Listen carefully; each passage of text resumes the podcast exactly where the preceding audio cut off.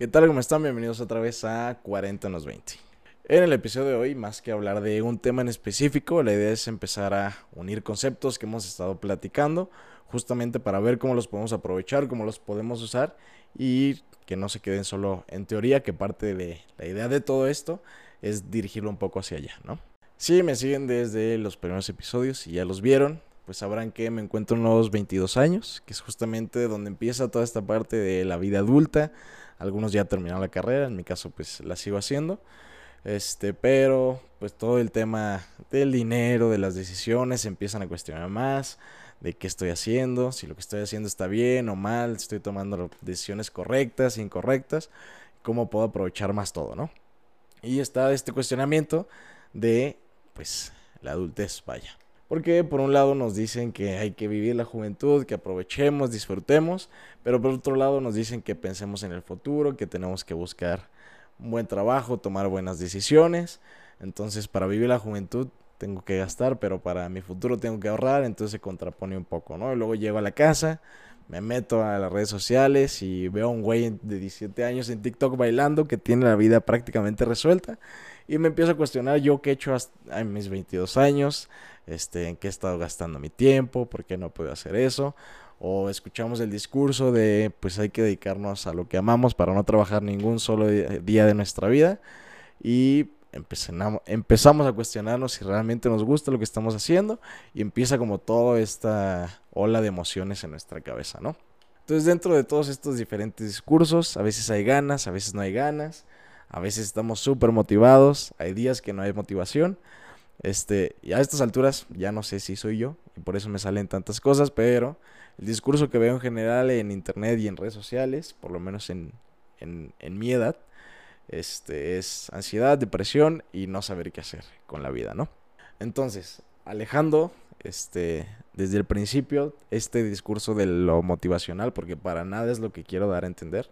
De hecho, al contrario, o sea, lo que quiero que se entienda es como que yo como joven que está tratando de resolver su vida, este, partir desde el lugar de conocerme para justamente entender dónde viene esta ansiedad, esta depresión, esta falta de motivación y que independientemente de lo que decida, ya sea vivir mi juventud y disfrutarla al máximo o empezar a construir para el futuro, responsabilizarme de esa decisión y que mi cabeza y mis sentimientos no me impidan disfrutar lo que ya decidí, ¿no?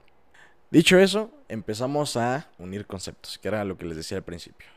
Voy a retomar un poco el video pasado en el que hablaba de amor propio y explicaba que en mi concepto de amor propio este empieza de responsabilizarnos de los sentimientos negativos que podamos tener.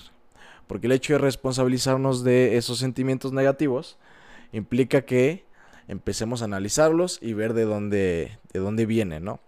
muchas veces vienen de la percepción que podemos tener ya sea de nosotros mismos o de la actitud de otras personas hacia nosotros.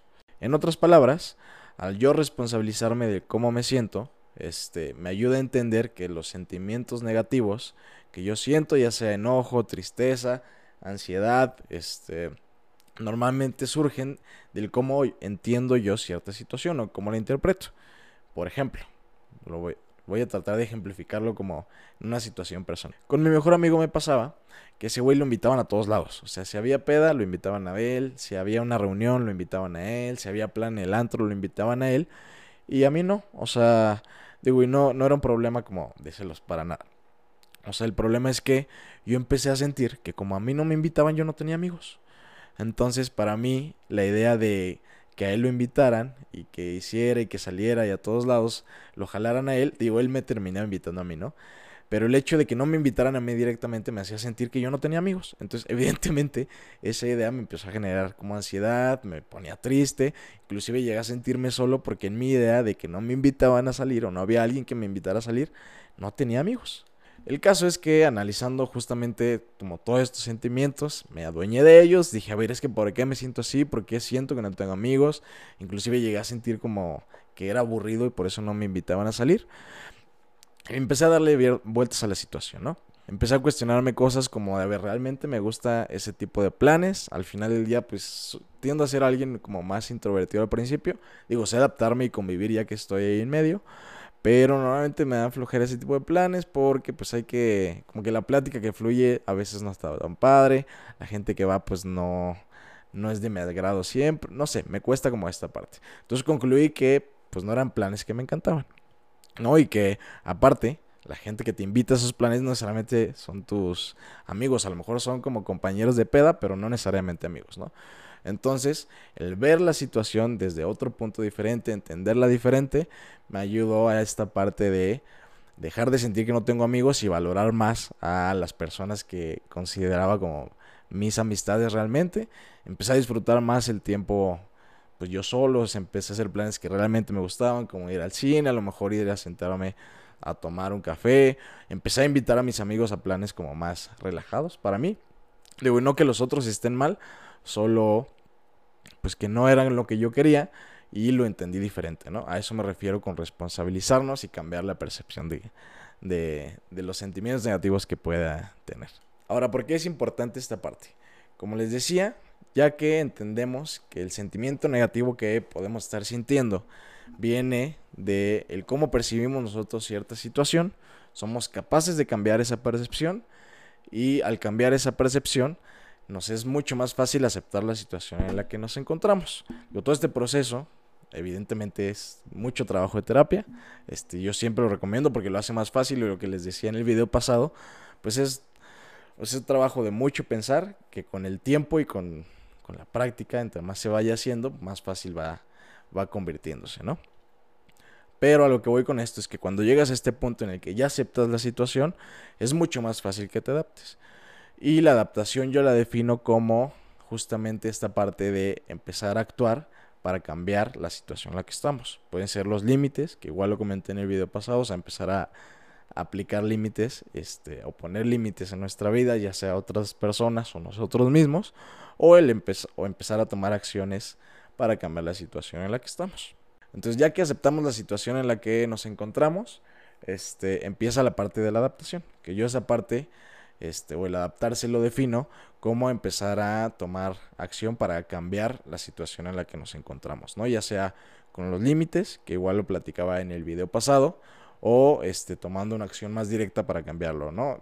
Sea cual sea la situación, si es un tema físico, pues empezar ejercicio, dieta, si es un tema económico, pues a lo mejor trabajar horas extras, empezar a vender o hacer más. Entonces, como les decía, yo esto lo quiero enfocar como a la parte de los 20, este, empezar a, a, figurar como la vida adulta, ¿no? Ya sea que tu decisión sea justamente vivir tus 20 y disfrutar la vida, o sea empezar a construir para el futuro, que es mi caso. Ahora, si tú lo que decidiste este, es disfrutar a tus 20, vivir tu juventud, puede ser viajando, puede ser conociendo gente, puede ser en la fiesta, pero realmente lo que te tocaría es justamente definir esa parte. O sea, para ti, ¿qué implica disfrutar tu juventud, no? Y ya que lo definas, pues empezar a hacerlo. Digo, si hay la posibilidad, hay el tiempo, disfrutar como al máximo. Si están en el caso contrario, este, como yo, que lo que quieren es empezar a construir a futuro, pues evidentemente lo primero que hay que definir es qué es lo que queremos construir como tal. En mi caso, pues mi familia es de negocios, mi papá es empresario, mi mamá tuvo su negocio en su momento, entonces pues es ir como por esa misma dirección, buscando como la estabilidad económica, ¿no? Digo, pensando a futuro que no quiero preocuparme por eso. Este, entonces empezar a trabajarlo desde ahorita. Evidentemente esto que estoy haciendo del podcast y de los videos, pues es parte de lo que quiero construir y de lo que me gustaría tener a futuro. Pero bueno, ya que definimos qué es lo que queremos a futuro, es empezar a ver qué necesito yo de mí para poder llegar a eso, ¿no? Hablo de hábitos, este, habilidades y empezar a desarrollarlas, ¿no? Yo, por ejemplo, en mi caso, con esto que les digo que quiero como seguir y hacer, sería pues ser más responsable, más ordenado. La contabilidad, por ejemplo, me cuesta horrores, entonces tengo que trabajar en esa parte pensamiento crítico, entre otras cosas, ¿no? Pero pues es identificar qué necesito a nivel personal para poder llegar a eso. Que ahora, el, el, tener como esta lista y empezar a trabajar esas, esas cuestiones, pues no nos asegura que lleguemos como a eso, pero nos da una sensación de que estamos siguiendo un camino medianamente correcto, ¿no? Que justamente es esta parte de resolver hacia dónde vamos a llevar nuestra vida adulta que les comentaba al principio. Al final, y creo que es importante decir también, o sea, esta lista que estoy dando, como les dije, es para lo que yo quiero. Entonces es definir, definir cada, O sea, qué quiere cada quien para empezar a trabajarlo.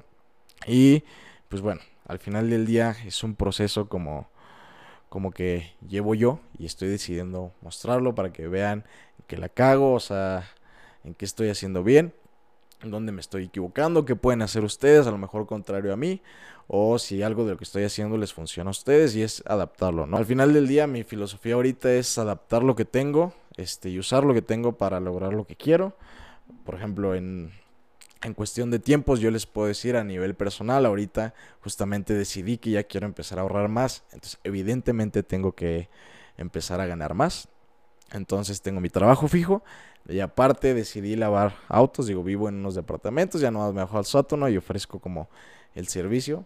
El vivir en departamentos lo hace un poco más fácil, pero bueno, es un extra que, me toca hacer. A lo mejor si me choca lavar carros, pues no pasa nada, me adapto porque me ayuda a llegar como a la meta, ¿no? Y les digo, y fuera como de lo, lo motivacional de ustedes pueden, hay que dar el extra, es sentir que estamos resolviendo de manera correcta esta parte de, de nuestra adultez joven, ¿no? Y que vamos por, pues, por un camino medianamente correcto independientemente si las cosas funcionan o no, sentir que estamos haciendo bien las cosas, porque parte de todo esto que podemos sentir negativo, lo que les decía, este discurso de tanta ansiedad, depresión y no saber qué hacer, pues resolverlo para estar un poco más tranquilos. Y pues nada, espero les haya gustado el video, este episodio, que es un poquito diferente a lo que habíamos estado haciendo antes. Em, lo que siempre les digo, déjenme ahí en los comentarios qué piensan. Si les gustó, si les ayudó, compártanlo. Y pues nada, nos vemos en el próximo episodio.